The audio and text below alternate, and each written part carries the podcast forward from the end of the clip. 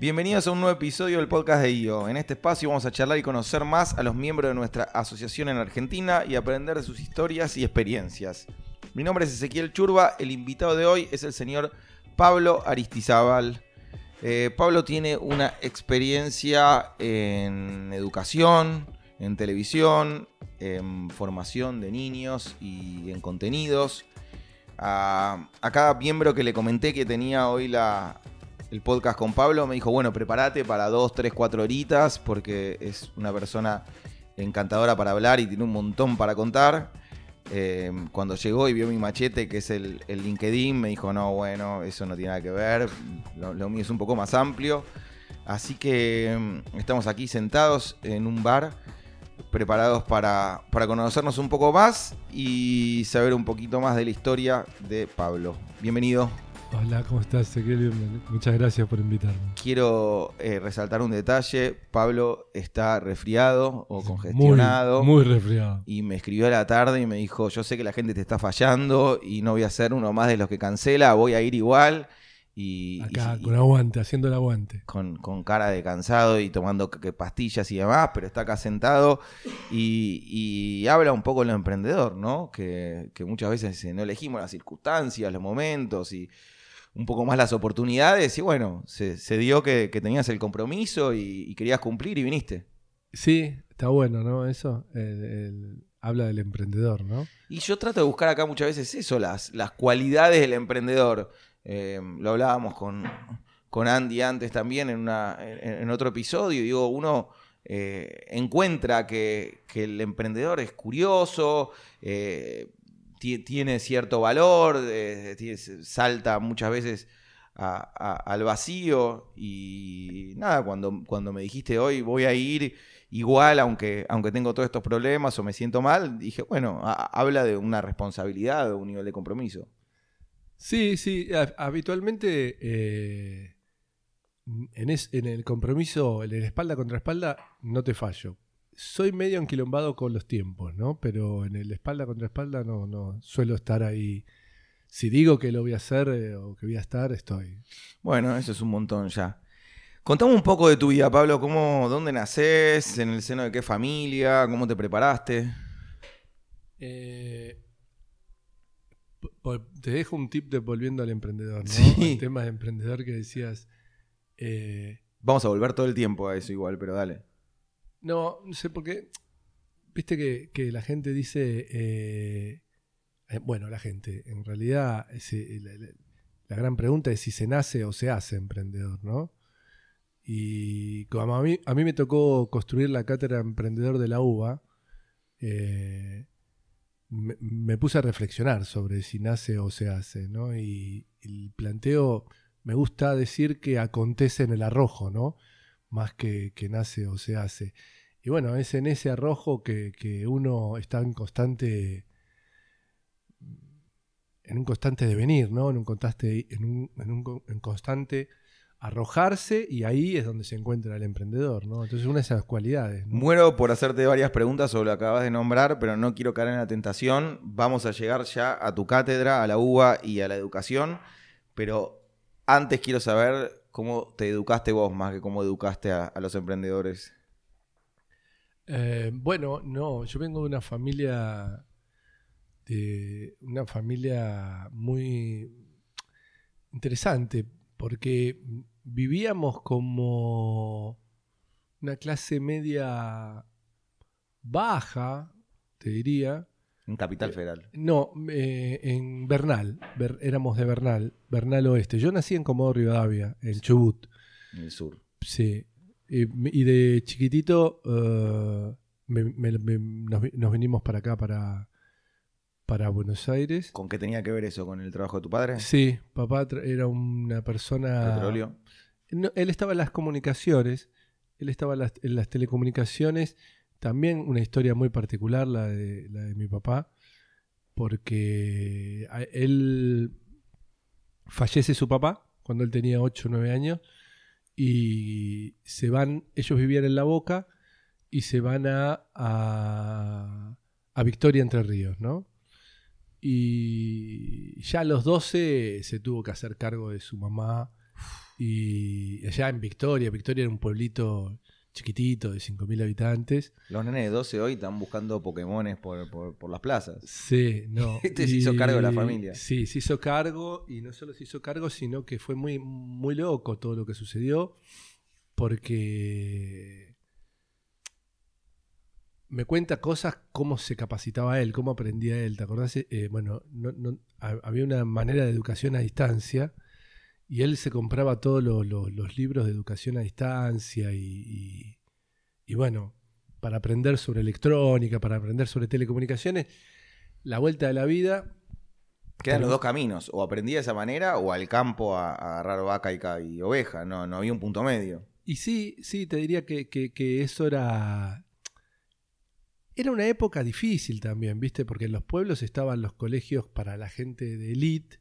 Rurales. Eh, Sí, pero, de- pero ta- también había una élite. Aunque, en to- aunque el pueblo sea chiquitito, siempre hay una élite, ¿no? Sí, y sí. estaba el colegio normal que accedían, parece ser, ciertas familias y no otras. Y claro, él venía con una mamá sin trabajo, con una a- abuela también sin trabajo. Y, Cero este, elite. cero, cero mango, ¿no? Y, y, bueno, la, la- la mamá cocinaba y él llevaba la comida de chiquitito.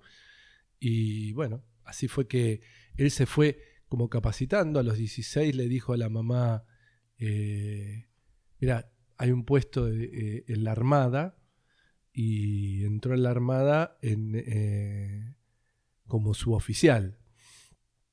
Pero él muy rápidamente, a los 21, ya tenía un- una cabeza que manejaba las telecomunicaciones de los submarinos, las telecomunicaciones de los aviones.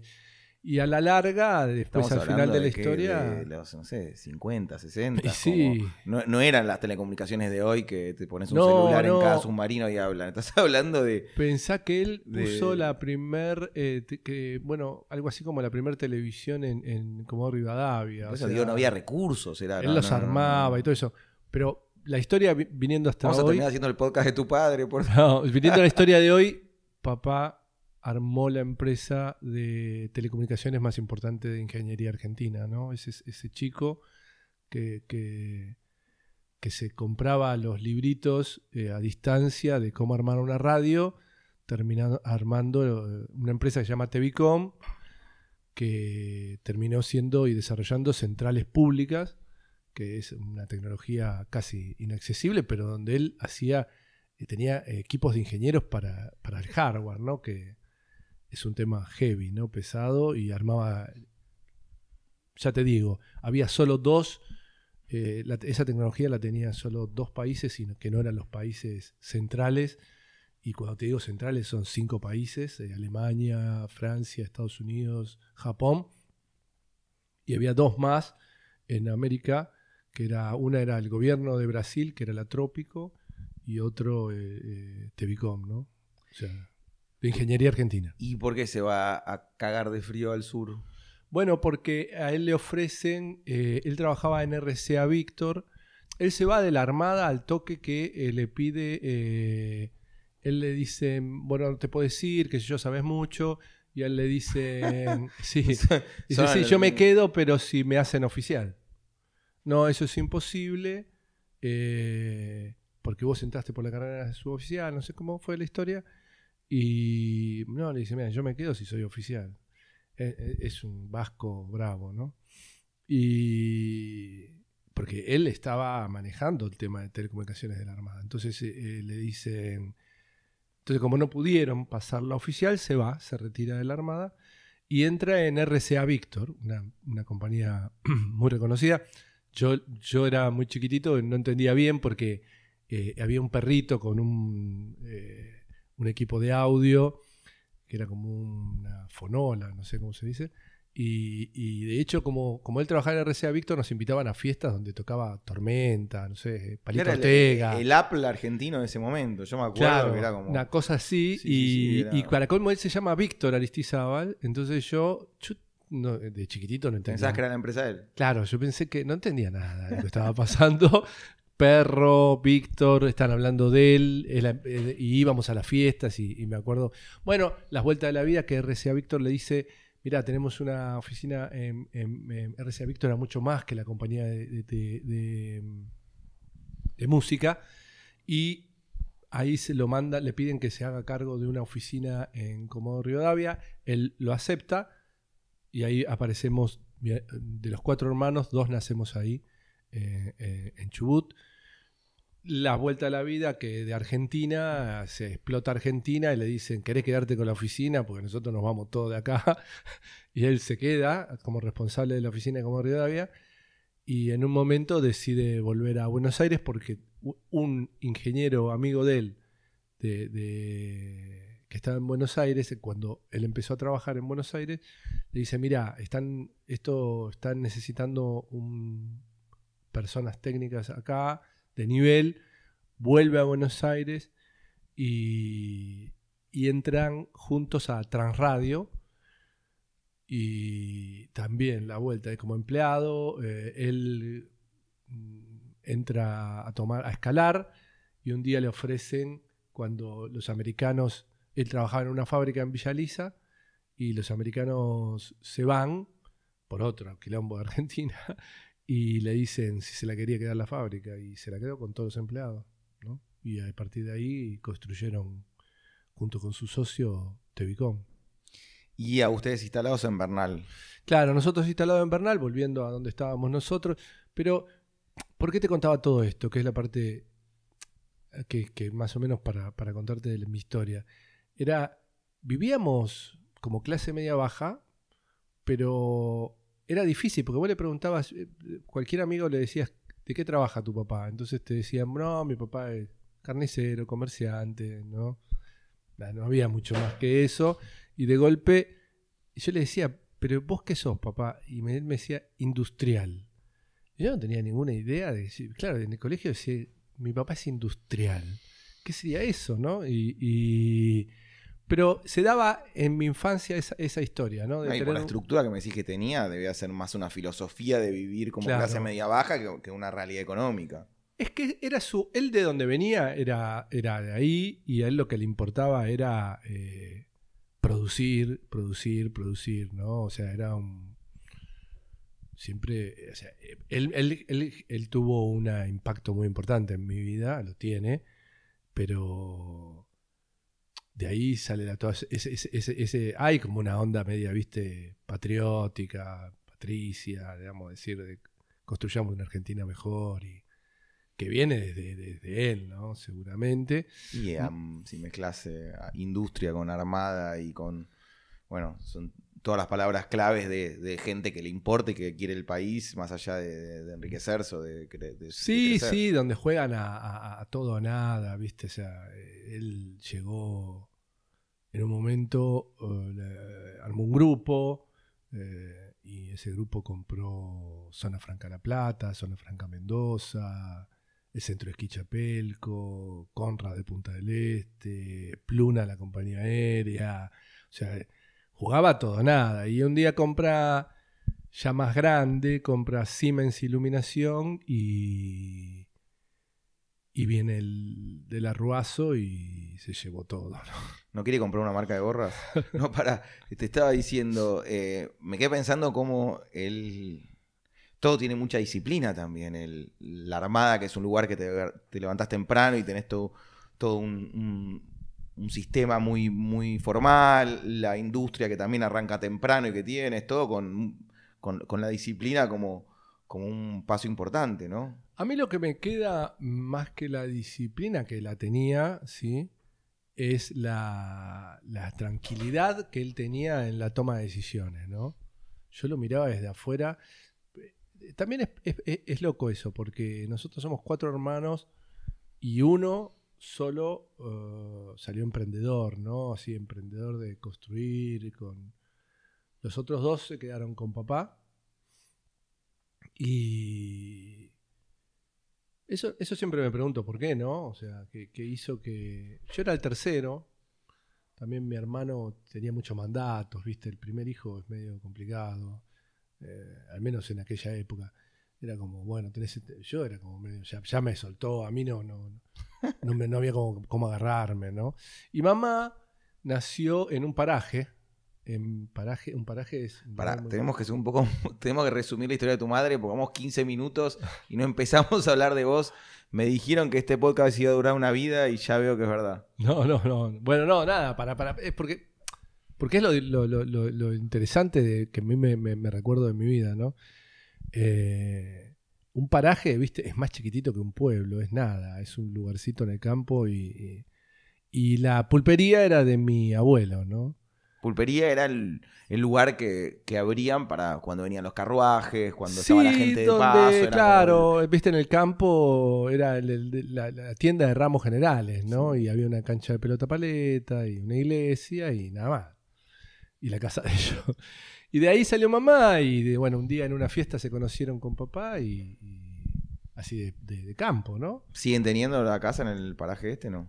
No, se- esa casa eh, quedó para uno de los hermanos de mi mamá. ¿Dónde es? En Victoria eh, se llama eh, Hinojal. Ese- sí, es muy loco. es muy- va- va- vas a Google y, y- y encontrar Hinojal es muy loco. Con H. acá, cuatro horas aparte de Capital. Sí, claro. ahora es cuatro horas. Cuando antes íbamos era una aventura total. O sea, había que ir en balsa, eh, ripio, eh, se rompían siempre los vidrios. Una cosa hermosa, ¿no? Está bien, pero yo me pasa lo mismo con algunos viajes de mi juventud y, y en el momento puteabas y hoy lo recordás con cariño. El viaje también hacía No, yo a- a nunca la lo aventura. puteo, no, no, nunca lo Era- puteé, no, bueno, digo, pero era, era, era incómodo, pero hoy decís, era una aventura y se, se vivía con cariño también toda Sí, esa... no, no. yo, eh, de- al- sí, como decís vos, o sea, el re cariño. O sea, Hoy me parece un milagro lo que nos pasa de, de dormirnos en un avión y levantarnos en otro continente. Sí, sí, pasa todo el tiempo. Eh, la verdad que, que- que era más normal cuando, cuando te costaba esto, 12, 15 horas llegar a un lugar. Sí, fascinante, de pendejo, imagínate. Bueno, Nos- mm. íbamos a comer, a nosotros íbamos de viaje y parábamos en cada viaje en el mismo árbol para, para almorzar. Era un árbol, era la, la cosa Voy a hacer otro podcast eh, de, de anécdotas de Pablo, porque es una persona fascinante, pero tengo que seguir con, con- con tu historia. ¿Dónde estudiaste la secundaria? ¿Dónde te preparaste? Acá veo que llegaste a la UBA, pero antes, ¿dónde estuviste? Bueno, yo fui al industrial, que Sí. es una importante, una marca importante ¿no? para mi vida haber ido al industrial. Y tuve una secundaria un poco turbulenta porque no, no repetía, pero me pedían el pase, ¿no? Por Mm. decir algo así. Qué sé yo, fui a cinco secundarias, ¿no? Y nada, muy divertido, aprendí muchísimo. Fui por todos lados, imagínate si fui a cinco, fui a eh, bueno, fui a, a Quilmes, a- al taller estuve, incluso estuve en una medio militar, taller regional Quilmes, un, un par de años. Estuve en el Palada Avellaneda, estuve en el San Martín de Retiro, No imaginabas que, en el Mosconi de que tu vida te iba a cruzar con, con la educación. O sea, de alguna manera te terminaban echando de los colegios o pidiendo el pase. No, no, no imaginabas en ese momento que tu vida iba a estar tan ligada más adelante a, a una obsesión por, por, por- no, la la, gente se eduque. educación, la educación eh, fue exacta, tengo una fecha exacta. Eh, cuando pasó es que yo entré a la Universidad de Buenos Aires. Primero fui a la. a- a- estuve. Perdí un año ahí porque tuve un accidente en moto. Y después me fui a, a la UBA. Eh, la verdad de la historia que elegí la UBA porque tenía un amigo que me decía que estaba lleno de minas. Entonces, el- no sabía cuál ir. Yo no, mi papá quería que yo sea ingeniero. Era su, su, su alter ego, ¿no? Digamos, su, su Quería llegar a lo que él no había llegado. Y yo era técnico electrónico en computación, yo sabía bastante del tema y aparte había vivido alrededor de, de todo lo que es las telecomunicaciones. Imagínate, eh, con un padre así, la red ARPAC de datos la hizo mi padre, los modem. Entonces, yo conocía bastante el tema y ya no, yo quería saber un poquito más de otra área, entonces fui a económicas. Por un lado, por, por ese tema, por, por, por, porque quería ir a económicas, pero por otro lado, porque quería, como te digo, eh, me dijeron, un amigo me dice, no sabes lo que es, está lleno de minas, y dije, chao, bueno, vamos acá. Y, Y también a independizarse, porque es una escuela pública. que y eso me no pasó. A mí, eh, eh, cuando fui a la UADE, dije, no, no, no, esto no me va porque era como muy seguir la secundaria, pero lo sentí al toque de que ese no era el camino que quería tomar. eh, nos viste todos entrando, tomando lista y todo eso me parecía como medio eh, muy secundaria. Cuando fui a la UBA me, morí de amor porque eh, era como una selva, ¿no? Estaba todo el mundo yendo de, Nadie se daba bola con nadie, no tenía los mismos compañeros. Pero cuando llego a la cátedra de marketing, mi profesor Jorge Stern, yo era bastante, y tiene que ver con esto de emprendedor, porque en la UBA nos preparaban para trabajar en consultoras, ¿no? En Accenture o en Price. Entonces éramos como, como que había, que éramos el input de las, de las consultoras grandes, ¿no? Y yo le dije un día al profesor, la verdad que a mí todo lo que ustedes me cuentan de Coca-Cola, de cómo comunica Coca-Cola, cómo comunica Ford, me importa nada. Pues yo lo que quiero saber es cómo armo mi empresa. Y, de nuevo aparece ese, ese gen emprendedor, ¿no? Sí, y vos sabés que, bueno, ahí nace. Y en ese momento, Esther, que era un fallecido, pero un hermoso profesor, un genio. Esther se llamaba. Esther, Jorge Esther. Y famoso, su primo en marketing. un tipo. Eh, bueno, tenía las dos. Estaba el Alberto Levi y la de Jorge Esther. Y Jorge me dice. Me, me trataba usted, era un tipo muy formal me dice, usted que dice que, bueno, venga acá y dé una clase usted de marketing para pymes. Y ahí preparé una clase de marketing para pymes, di la clase y ahí empezó mi carrera como profesor. Al toque. ¿Te sentiste bien cuando estuviste sí, enfrente sí, sí, me fascinó. De la clase y me la fascinó. Gente gustó y te diste cuenta que, que era algo tuyo. Pero sí, me fascinó, me fascinó, me fascinó. Me pareció una cosa, eh, me volvió loco. Y al toque él me dijo, sé ayudante o sea, eh, que si yo quería ser ayudante de, la cátedra de él.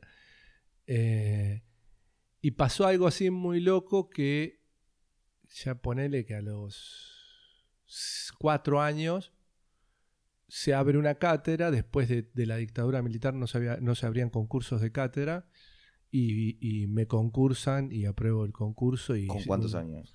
Y no sé, de 29, era muy joven. Creo que fui el, el, más joven concursado en esa época, ¿no? Porque claro, fui el primer concurso y yo era muy jovencito, no tenía la menor idea que era un concurso por oposición, nada. Fui ahí de... y, me parece noble porque claramente no lo hacías por plata, porque si hubieses querido plata te ibas con tu viejo, hacías otra cosa, o sea, estabas haciendo algo que realmente te apasionaba, que te salía un poco desde de las entrañas y yo fui algo noble de los 24 y a los 29, ponele, o 28 me concursan, ¿no? Eh, tan por, no era por plata que yo no, cuando me concursan, yo no sabía, mm, a los, como a los siete años me llaman y me dicen, che, vos no cobras, no viniste nunca a cobrar el sueldo. y yo les dije, no, yo en realidad eh, les debería pagar a ustedes porque todo lo que soy es lo que me dio la uva. Y, y yo tenía toda esa, esa onda, viste, así, no cobro porque no me parece lógico, porque ¿cómo voy a cobrar? Y un día me agarró Esther y me dijo, mira, hay muchos profesores que necesitan este sueldo y que lo que vos estás haciendo los expone. Y ahí me di cuenta que yo estaba cometiendo un error, que si yo quería hacer eso que yo decía, tenía que eh, retirar el sueldo y donarlo. Pero yo no hacerme el, el, el, sí, claro, el decirme el show es no, ¿no? De acuerdo, y es, algo que tenés o no tenés, me parece, eso de, enseñar y de, Porque yo creo que hay miembros de IO, por ejemplo, que serían grandes profesores, pero te apuesto lo que quieras que sería imposible que vayan una vez por semana o que se comprometan a dar una clase o un curso o ni siquiera una charla anual. 25 eh, años. Es que es algo que, que que el que lo hace tiene que tener algo dentro muy, muy fuerte de confiar, de creer que la educación puede cambiar algo, de que le está hablando a miles de chicos y que uno va, a cambiar la historia. Digo, hay como una fe como en la religión casi. No sé si es fe, no lo llamaría fe. Eh, yo tengo, tengo. Es la única eh, eh, manera no, porque la, fe, la fe es, es como como va por el lado de la esperanza, esperás algo, ¿no? Mm.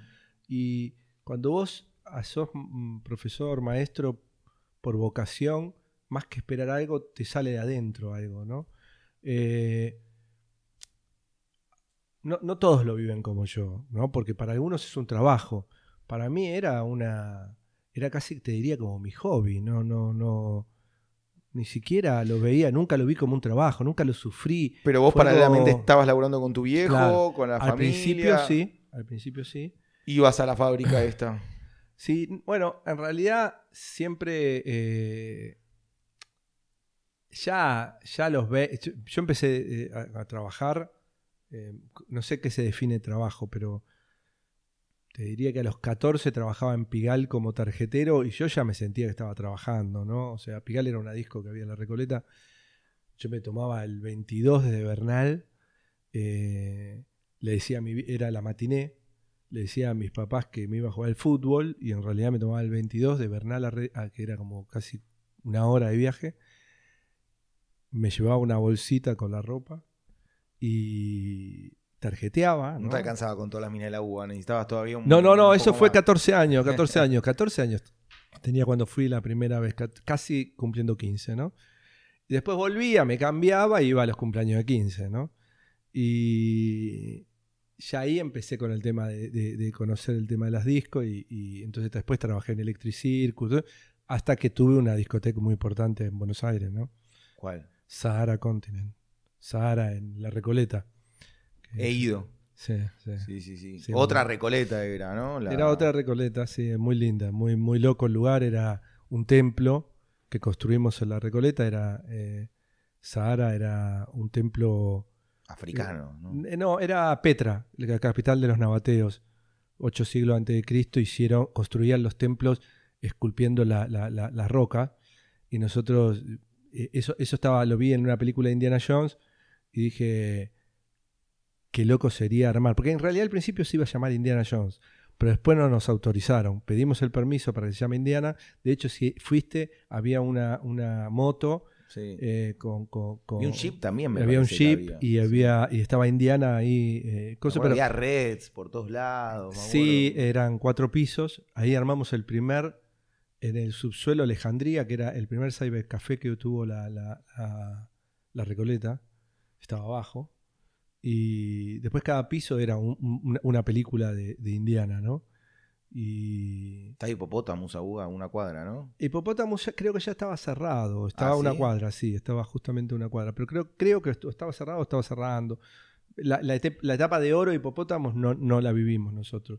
La Clarks y eso. Sí. eh, era un poquito después, ¿no? Vino, eh, al lado teníamos el World Sport Café, que era de pasarela.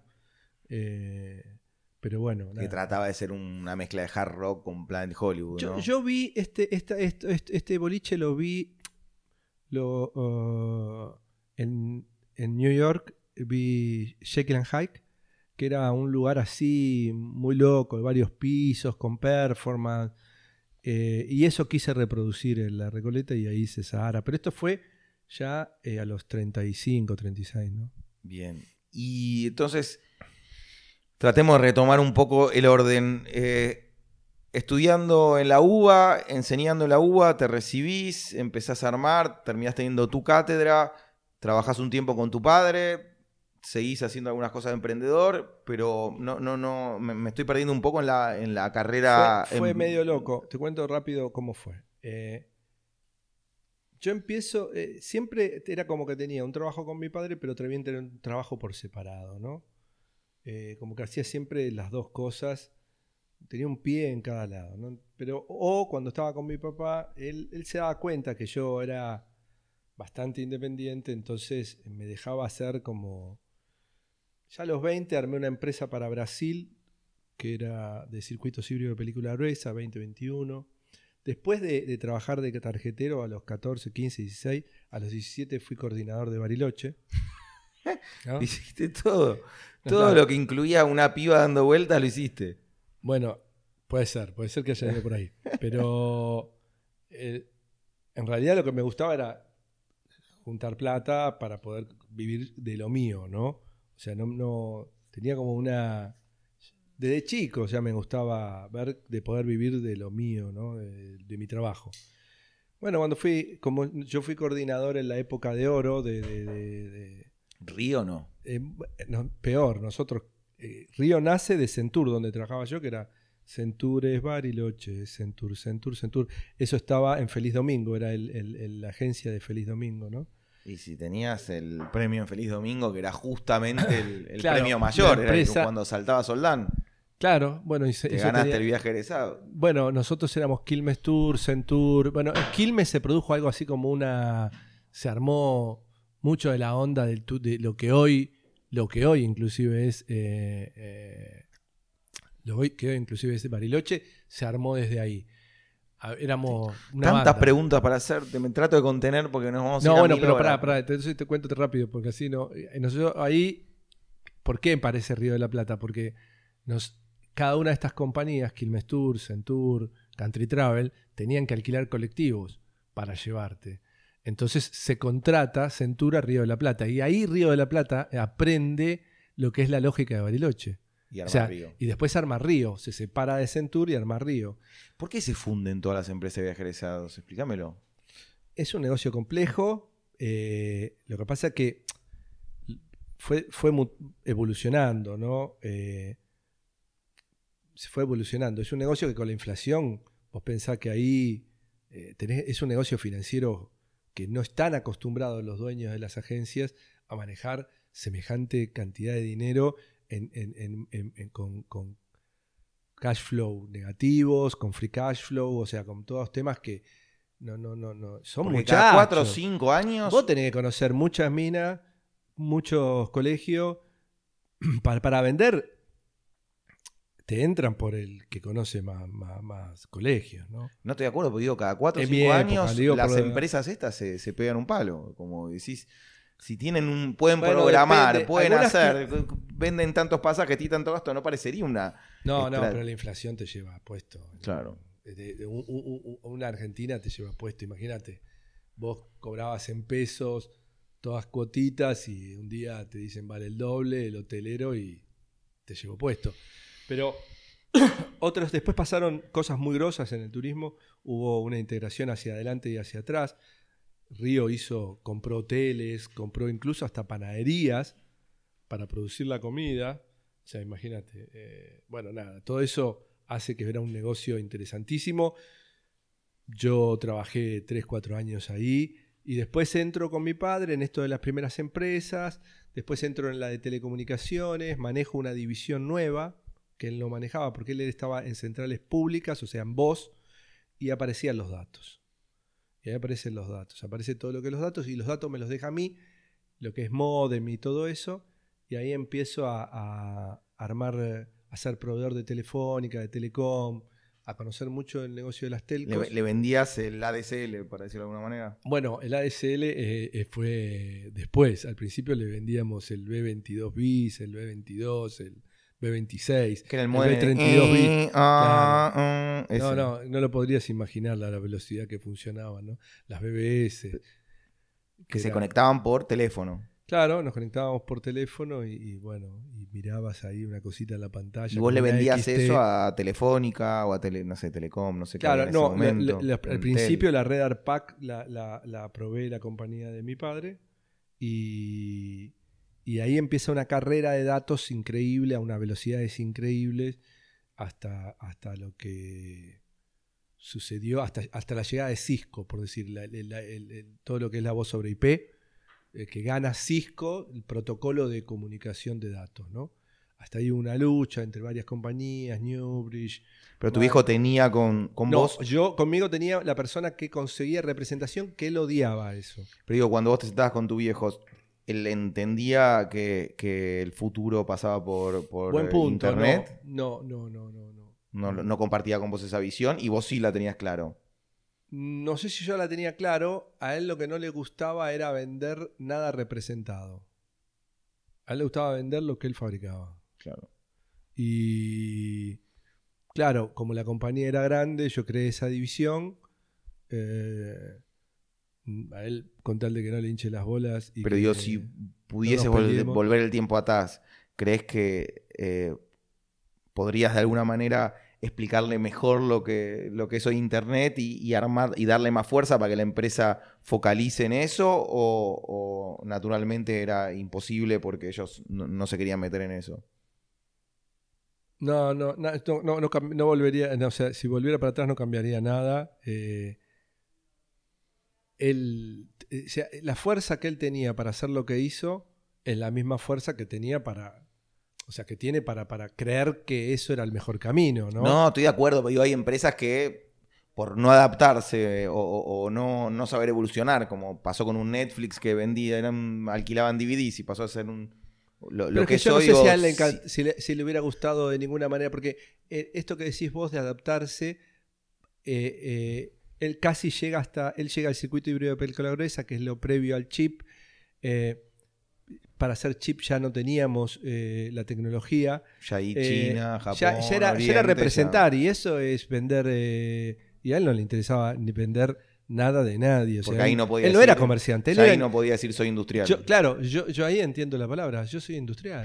O sea, Por eso me vino- no, ¿entendés? Yo soy un industrial, o sea, es que no me interesa nada de nada eh, eh, vender lo de otra persona. O sea, por más que yo hubiera ido para atrás, porque a él no le interesaba de, De nuevo, como hablamos antes del perfil del profesor, que tiene esa nobleza de, de enseñar y de querer transmitir, claro, el industrial tiene ese compromiso que por más que le expliques que de China va a ser todo mucho más simple, hay él algo va a estar que, pensando que en, él que, en quiere su máquina, escuchar que las si máquinas comprara la máquina y- él, y lo podría hacer él. Y... A mí me pasó con, yo estoy en el mundo de la moda y con muchos fabricantes de tele y demás, que cuando China avanzaba y se perfeccionaba y era mucho más simple importar y, y ge- y ellos querían a sus empleados y sus fábricas y escuchar las máquinas y tener los quilombos, ir a las 5 de la mañana y no les es podías explicar. Entonces digo, hay algo del, del industrial que es muy noble también, que, que- que más Sí, allá de no la plata si es la algo filosófico. Es nobleza, es, es, eh, porque no quiero ponerlo en. Porque me da, me da miedo decir que como. Miedo, más que miedo, me- no, no me gustaría que se piense que lo mismo que el profesor, el- la nobleza. Pienso que es una, una manera de vivir, una manera de sentir. O sea, hay gente que fundamentalmente eh, eh, para, para él eh, la, la plata era pura energía, nada más. O sea, si no, no era energía, no es nada. Por eso yo te dije que yo vivíamos como una clase media baja, pero por más que tenía una empresa importante, porque nuestro estilo de vida era ir de vacaciones a Victoria Entre Ríos, no era Claro. ir a Punta del Este. Y, y recordá que él fue el dueño de Conrad, ¿no? O sea, uno de los dueños. Y entonces Sí, sí, podría una- haber ido, ¿no? Una filosofía. De, Era una de filosofía y, y, y- y- y esto que te digo, ¿no? Un, tipo... Por eso no, no sé si es nobleza, pero sí es... eh, yo hago esto, porque es esto es lo que me gusta, lo que amo y lo hago y no quiero... O sea, en ningún momento vi que mi padre viera la plata como un fin, sino como un medio, ¿no? Nunca lo vi como, un- como que la plata era... Y lo vi tan feliz con eso. Y, y me, dejó tantas- me, me deja tantas enseñanzas, ¿no? Porque la felicidad, él, para él era andar remar, ¿no? Me gusta escuchar eso porque estoy rodeado de tantos emprendedores que quieren vender sus empresas y ganar millones y retirarse y fantasean con cobrar cientos de millones, qué sé yo, que cuando pensás en que nuestros abuelos o padres eh, creían en trabajar toda la vida y les gustaba y disfrutaban y, y querían y lo tenían como, no, nunca se, se les hubiese eh, cruzado por la cabeza y retirarse, como que para ellos el- el- su pasión era salir de su casa a la mañana, a la mañana a trabajar Digo, e- e- es un mensaje para repetir varias veces a los emprendedores. Tuvimos una charla, creo que vos viniste a emprender a los 90, ¿te acordás? En un bar que vino, vino a dar una charla a, los miembros de IO y bien, una historia larga, pero básicamente lo que decía es que hay que trabajar hasta los 90 años. Vos tenés que trabajar, por lo menos bajar las horas, 4 o 5 horas por día, pero seguir trabajando y seguir y, y pensar en sentir dentro tuyo que vas a trabajar toda la vida. Entonces eso te calma las ansias y te saca esa Sí, carrera. Y, y cuando vos empezás a ver que el dinero es energía, es un medio y no es un fin, eh, todo, todo te cambia, ¿no? Porque es- el punto es, si, si, si es un medio, ¿sí? A mí me pone triste porque me quedo sin combustible para que mi motor ande. Ahora, si es un fin, ¿qué hago? ¿La miro acumulada, la plata? ¿Dónde la miro? ¿La toco? ¿Qué hago? ¿Me quedo me siento arriba.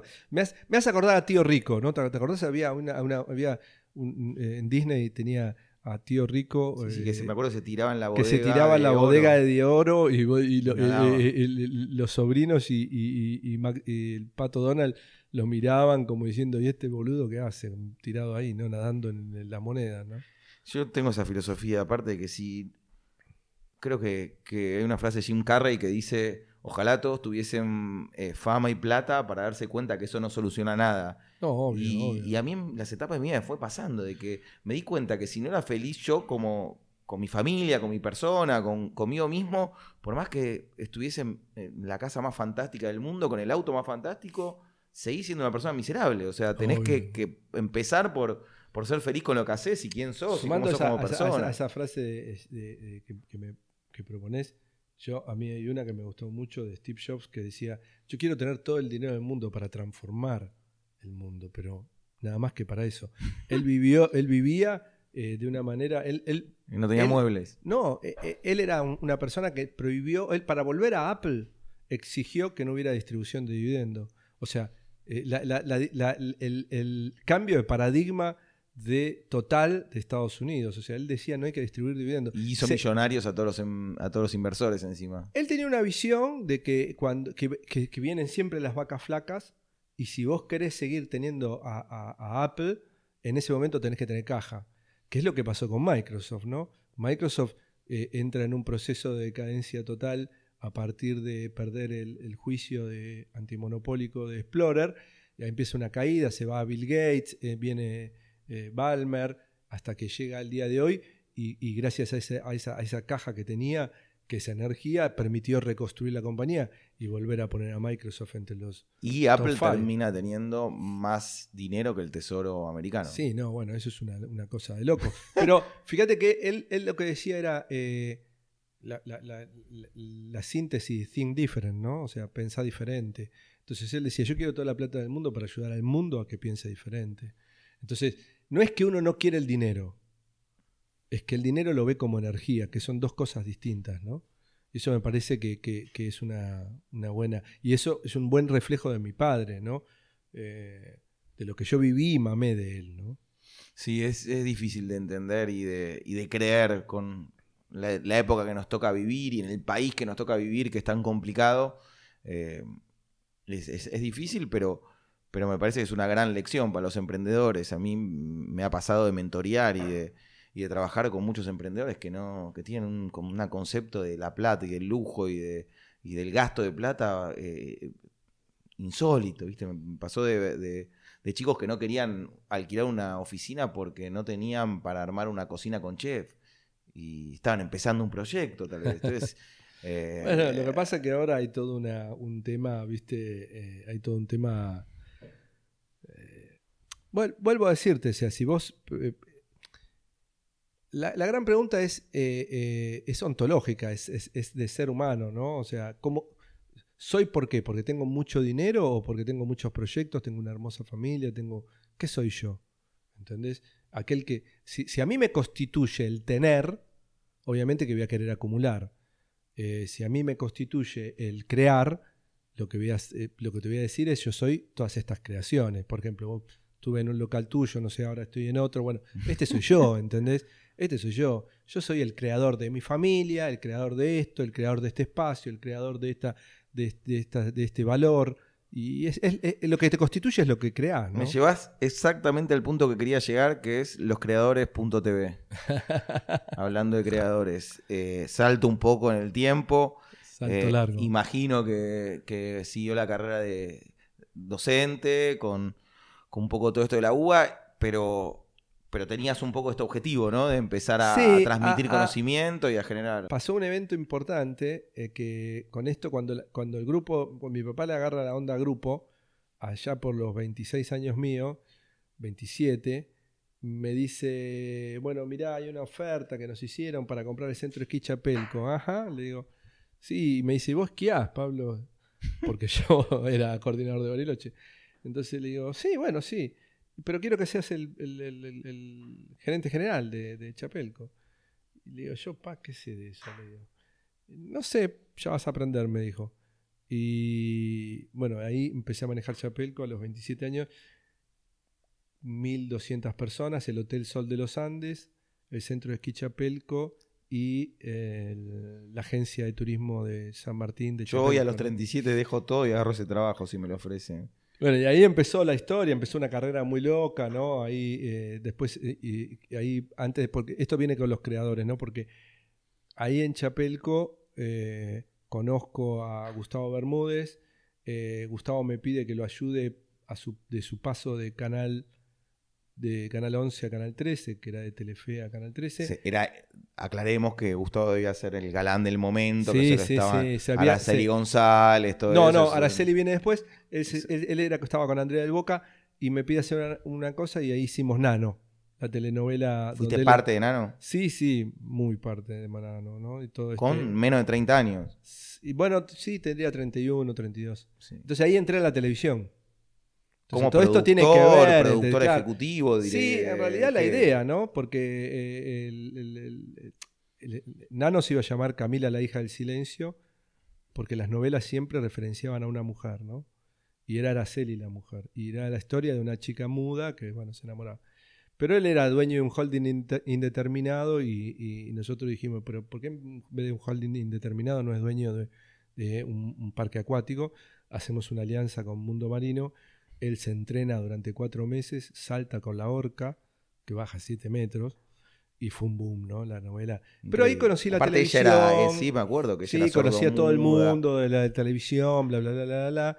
Y, claro, entré con. Pero vos tenías un sueldo, eras parte de. No, yo era el equipo de, producción, ¿no? O sea, ¿tenías un sueldo de productor o era el, éxito del producto estaba.? No, no, eh, eh, esto funciona así. Vos tenés. estaba Hugo y Guglielmo, lo que sería Adrián Suárez ahora y yo era el que hacía la, Yo trabajaba de parte de Gustavo, yo hacía las investigaciones de mercado, le demostraba eh, que el objeto de deseo era Gustavo, entonces por eso se llamó Nano, entonces hacía las investigaciones. Yo ya era también profesor de investigación de mercado, era profesor de marketing y investigación de mercado con Hugo Alme, entonces hacía las investigaciones, le mostraba este tipo de cosas, logro cambiar, logramos cambiar eso, logramos con Gustavo cambiarle eh, que no sea un holding indeterminado y si no fuera dueño de Mundo Marino.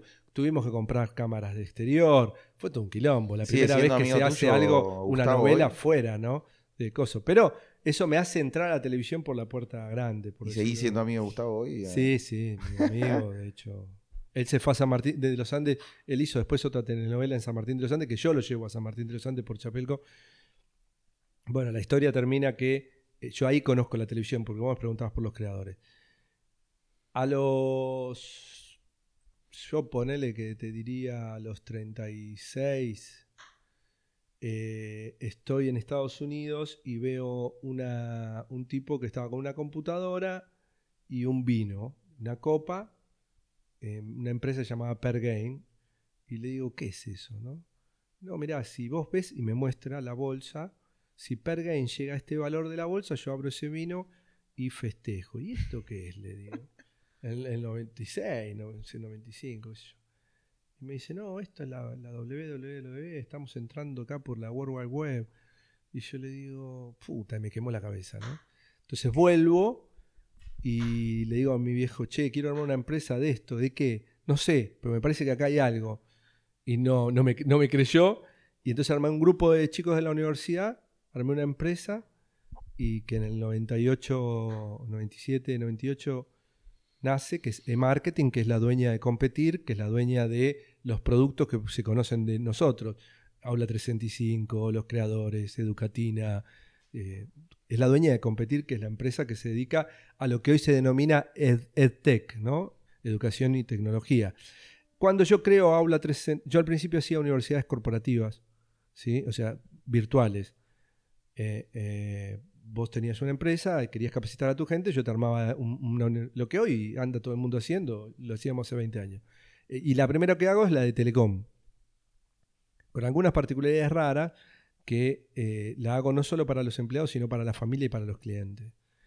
Entonces conozco, empiezo a conocer lo que era salir de ambientes no controlados, porque todo el mundo armaba computer basic training, no web basic training. Entonces, ahí me, tiro a armar, eh, y ves, se unían dos cosas, el mundo de la tecnología que conocía yo con mi, familia y mi educación de técnico electrónico y computación y todo lo que había vivido alrededor de las tecnologías. Con la educación. Con la educación. Entonces me pareció muy simpático. Cuando, ¿qué pasó? Rápidamente me, me encuentro con que nadie quería aprender un pomo, ¿no? Entonces, eh, vos le dabas el curso y nadie quería usar un curso en, Telecom, en ningún lugar. Todas las, no, no Telecom, vendíamos a, eh, la de la de Verizon.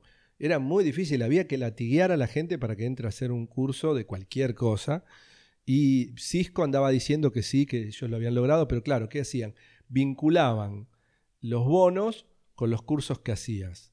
Entonces, Claro, los tipos hacían los cursos, pero no porque querían aprender. Para cobrar. Hacían los cursos para cobrar, ¿no? No es que la gente quería aprender. Entonces, como eso me emboló y me aburrió, un día fui y dije, ¿qué pasa si hacemos toda la educación primaria y secundaria de todas las áreas, de todos los que son los núcleos de aprendizaje prioritario, para en dibujitos animados para los chicos, que es lo que es Aula 365?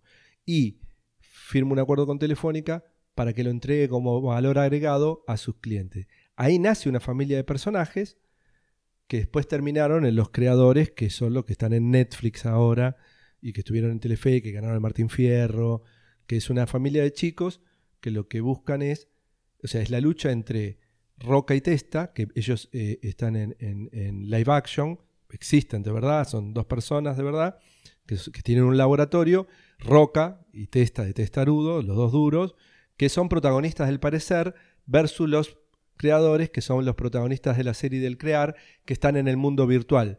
Que la pregunta que me hacía todo el mundo es, ¿pero qué? ¿Los que están en el mundo virtual? Los que están en el mundo virtual en realidad están en el mundo real, que entran por internet.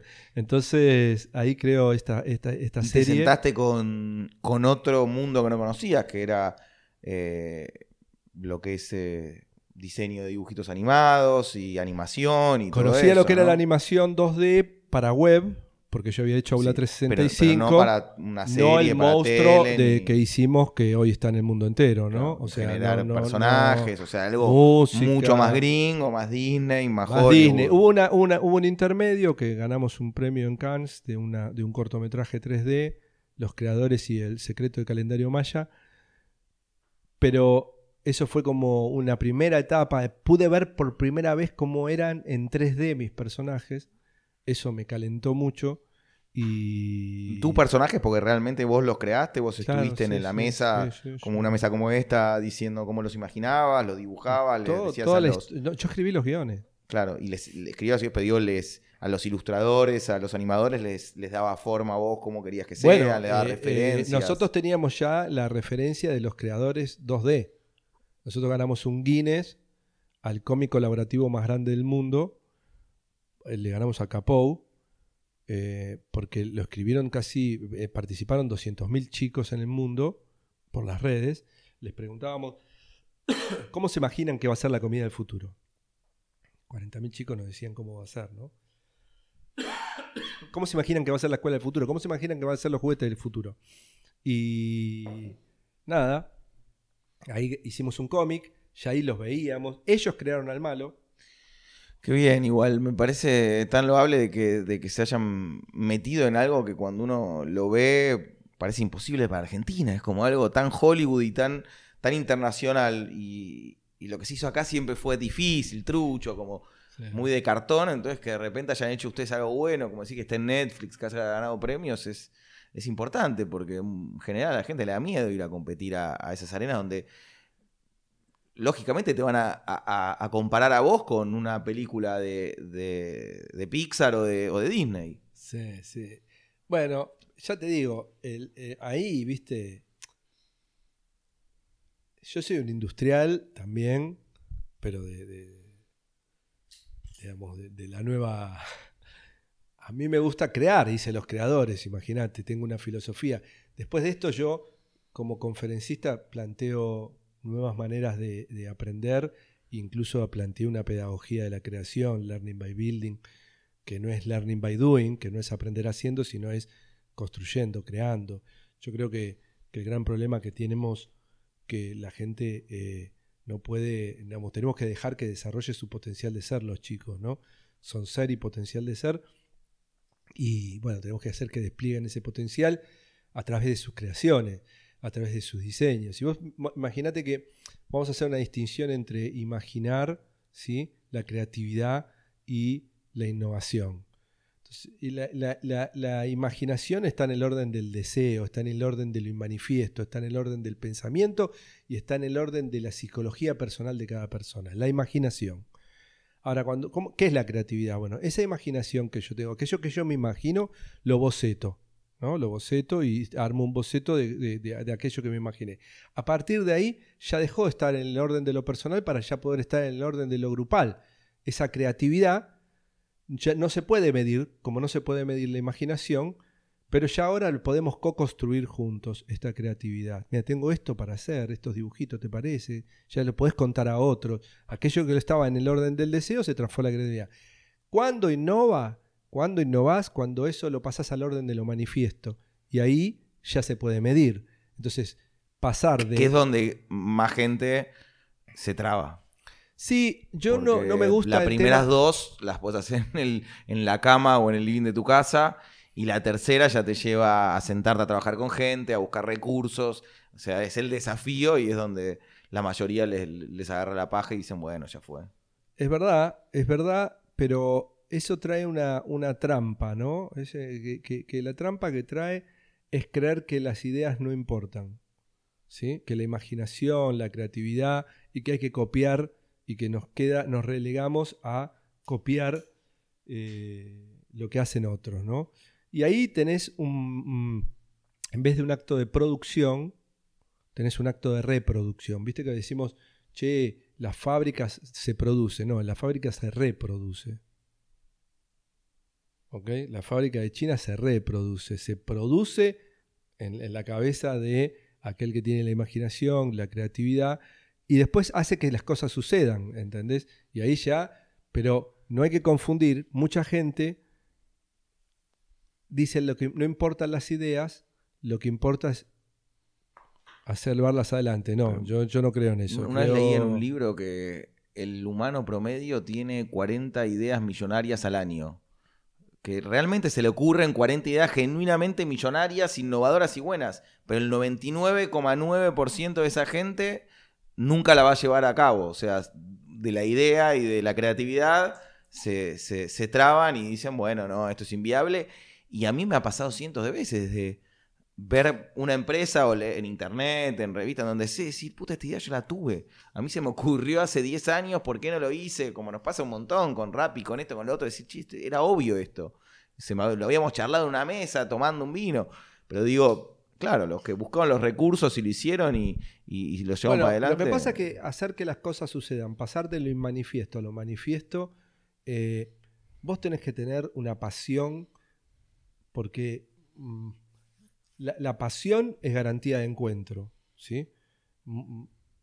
Vos, si no tenés pasión, y, si no tenés pasión, también tenés que ver el tema de eh, el amor, ¿no? Que le tenés al tema. Entonces, capaz que se te ocurrió la idea, pero no era lo tuyo, ¿entendés? Entonces, por más que. Porque esto es que me preguntaste al principio de mi padre, ¿no? Eh, a él comercial, eh, vender no le costaba nada, si él vendía lo de él. El problema es que no le calentaba eso, no, no, no, no se le paraba. Entonces, eh, muchas veces tenemos las ideas, pero no tenemos la pasión para, ni la voluntad para llevarlas de lo manifiesto a lo manifiesto, ¿no? Y que, y, que innove y que se pueda medir.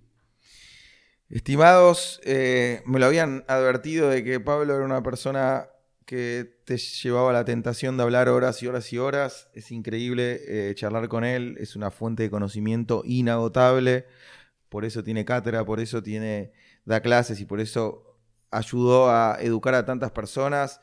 Pero les abro la puerta a ustedes a que hablen. Si tienen alguna empresa y, quieren eh, capacitar a su personal, es una persona que los puede ayudar a pensar. Si tienen alguna eh, gana de meterse con esto de televisión, de audiovisual, de animación o cualquier camino que se cruce con lo que charlamos, les recomiendo que lo contacten a Pablo porque es un ser excepcional para charlar, para pensar y estoy seguro que les va a dar una mano.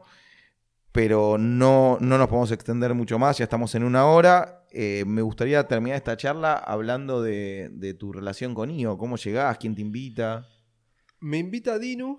eh, yo lo. ¿En qué año? Uh, espera, cuatro años, creo ya. Bien. no tengo mucha idea.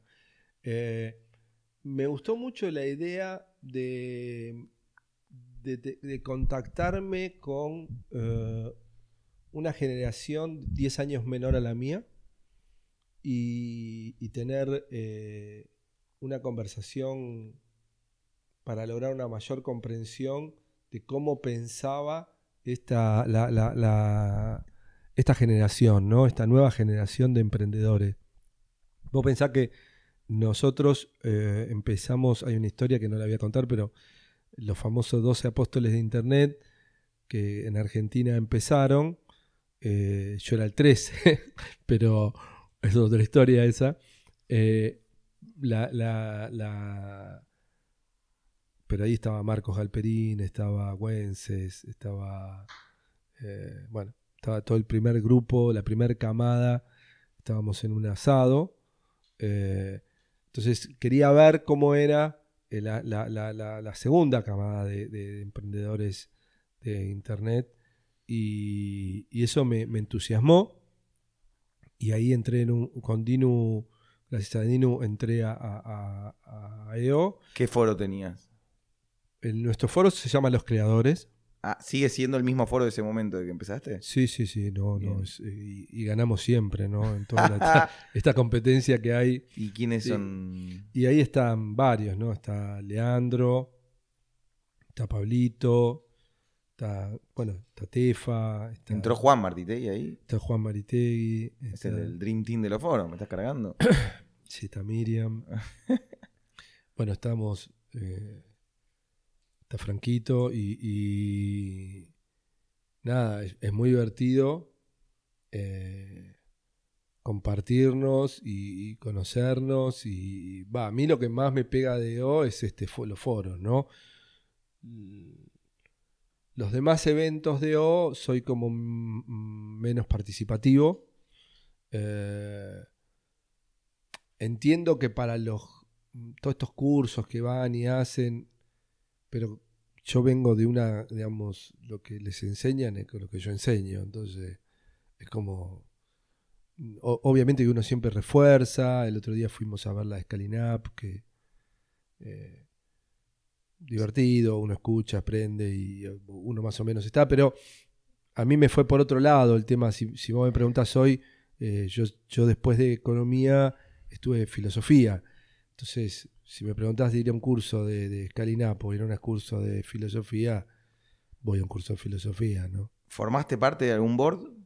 No, no, no formé parte solamente en el foro y ahí, como te decía, es un foro que, que aprendemos, nos ayudamos y la verdad que aquella, eh, que- aquello que me dijo Dinu cuando yo entré, mira, eh, lo, lo interesante de este de O es que son emprendedores que viven las mismas situaciones que vos, que es difícil entender a un emprendedor, mucho más a un emprendedor en verdad. Eh, hay algunos emprendedores que son más protagonistas al parecer, ¿no? Pero cuando hay, em- no, emprendedores en verdad, que es interesante, eh, ves a gente que, que cómo la lucha cada uno, cómo la pelea, te abre mucho la cabeza y eso me pareció una... Bueno, hace cuatro años que estamos juntos, ¿no? ¿Y aprovechaste redes de IO? ¿Viajaste? ¿Fuiste a algún evento? ¿O contactaste gente de IO de otros países? No, no, no, ciertamente no. Yo no, no, no. No sé si es porque no. Ya llegó un. Veo que le aprovechan muchos mis, mis, mis pares de grupo, del foro, eh, pero yo no lo uso tanto, ¿no?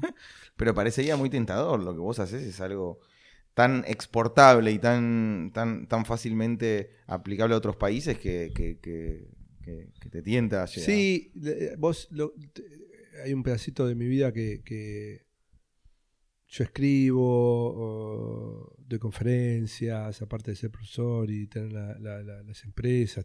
Tengo otra, tengo un, em, em, un, hotel y una casa de té en San Martín de los Andes muy, muy, muy paradigmática, pues patrimonio arquitectónico, cultural e histórico de la Patagonia, que es la casa de té más antigua de América, y está dentro de parques nacionales la, está manejando mi hija, se llama Rayan.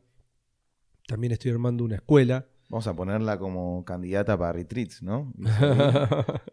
Eso no sí, es un hotel boutique que tiene una casa los foros vayan ahí, les hacemos un precio y es un gran lugar para hacer un retreat tomando té. Sí, es una es un lugar muy bello, la gente queda fascinada. es uno de los lugares, uno de los cinco lugares más lindos de la Patagonia. La casa de té está allá arriba, en una montaña, dentro de parques y, mira todo el lago Lácar, es una cosa hermosa. Entonces, como que tengo una vida como muy activa, la verdad llegó, eh, llego al límite, digo, ¿viste? Me decís, che, y aparte querés ir a, a, Perú, ya no tengo más es que no tengo más tiempo. No, vos no, pero bueno, el, el networking y después se encarga el equipo. Voy a ir a San Martín, me comprometo acá en el podcast a ir a visitar y, a, contar un poco de esa experiencia. tortas. Voy a ir. Y mi hija fabrica té. Los tés de la casa de té los fabrica mi hija, es, Steve Blender, y los fabrica ella. Me habían ofrecido hace unos años representar una marca de té increíble, una que viene con una bolsita de, plateada, no sé si la viste, de, ¿Como De, metal? Sí, metálica. Te voy a traer unas para que pruebes. ¿No es de gasa?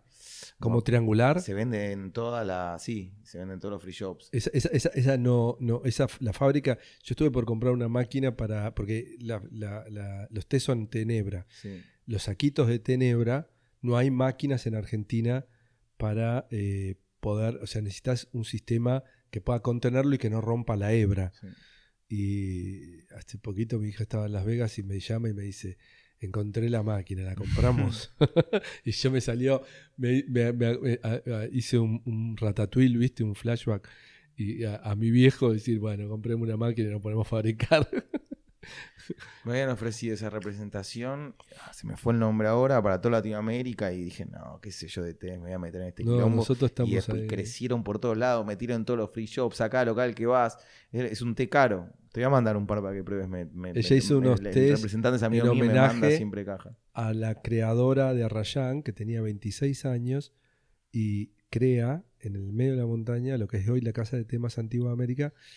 Y en homenaje a ella, crea 20 tés que se llaman El nombre de la mujer, y cada té tiene el nombre de una mujer de nuestra familia con su personalidad. ¿no? Ni una menos con lo que está pasando hoy, la verdad que nada más acertado que eso. Respeto a la mujer y, homenaje, así que genial, como repito. Y en homenaje a esta chica René, ¿no? Que con 26 años, mirá el emprendedurismo que hizo, ¿no? Porque eh, hacer eso con subiendo las maderas con bueyes, trayéndolas en balsas de Chile. Y aparte el 26 eh, es un número muy bíblico, tiene, tiene algo que ver mucho con la Kabbalah, así que tiene, tiene todo que tiene que ver con todo. Pablito, muchas gracias. Increíble hablar con vos. Te juro de corazón, no miento, me quedaría tres horas más. Me aguanté casi mil preguntas de todo lo que hablabas. Quería hablar mucho más, pero se nos hace imposible porque el podcast duraría horas y nadie lo escucharía. así que la idea es que sea una hora. Igual así no sé si tampoco lo escucharía. Bueno, lo escuchamos nosotros, que es un montón. Y si alguien tiene ganas de contactarte, lo hará. Eh, Muchas gracias por venir. Como dije al principio, doble mérito porque viniste con, dolores y demás, pero cumpliste. Así que te agradezco eh, la actitud y espero que te mejores. Y muchas gracias nuevamente. No, gracias a todos los que video, que está buenísimo, ¿no? Hasta el próximo podcast. Muchas gracias.